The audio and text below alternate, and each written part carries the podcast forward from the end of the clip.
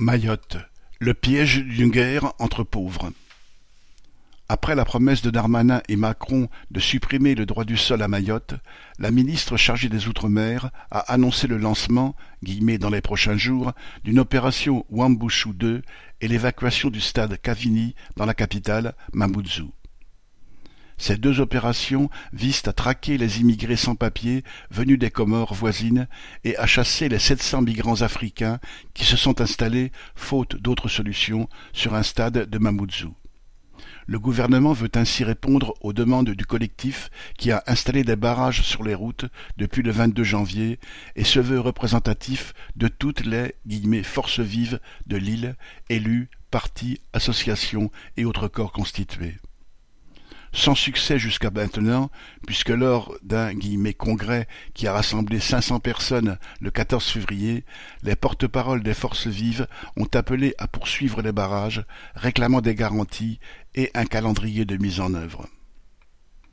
dénonçant l'insécurité et la violence des gangs composés de jeunes pauvres livrés à eux-mêmes, qui volent et raquettent la population, attaquent les automobilistes, parfois les écoles, ces forces vives ont établi une liste de revendications qui cible tous les étrangers, comoriens ou africains. Ce collectif a attiré assez largement, y compris des travailleurs modestes préoccupés par la montée de la violence. Il est soutenu par la députée Youssoufa qui parle des « bébés papiers » à propos des enfants qui naissent à Mayotte de mères comoriennes et par le vice-président du conseil départemental, Salim Mdéré, qui avait déclaré en avril dernier à propos des jeunes délinquants citation, Il faut peut-être en tuer. Le collectif est instrumentalisé par les politiciens et notables mahorais.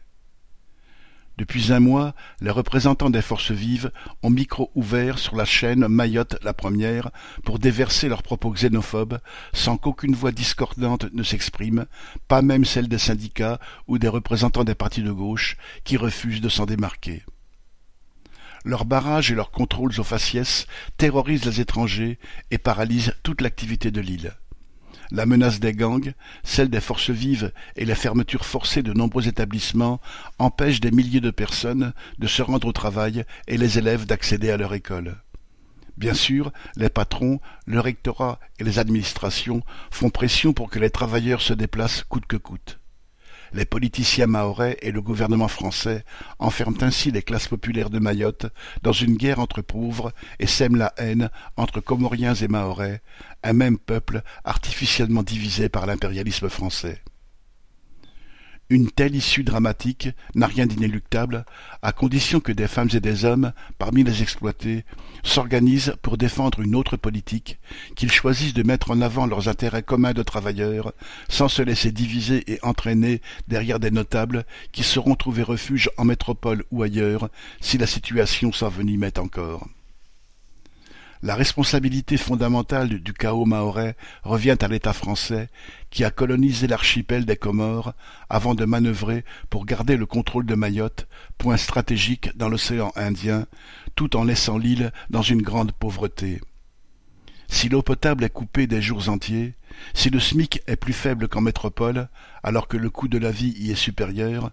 si 75% de la population vit sous le seuil de la pauvreté, si des dizaines de milliers d'enfants et de jeunes sont laissés à l'abandon, leurs parents ayant été expulsés, si les écoles sont saturées, ce n'est pas la faute des étrangers, mais celle du gouvernement français. C'est ce gouvernement, et derrière lui la riche bourgeoisie française, qu'il faut combattre et faire payer. Xavier Lachaud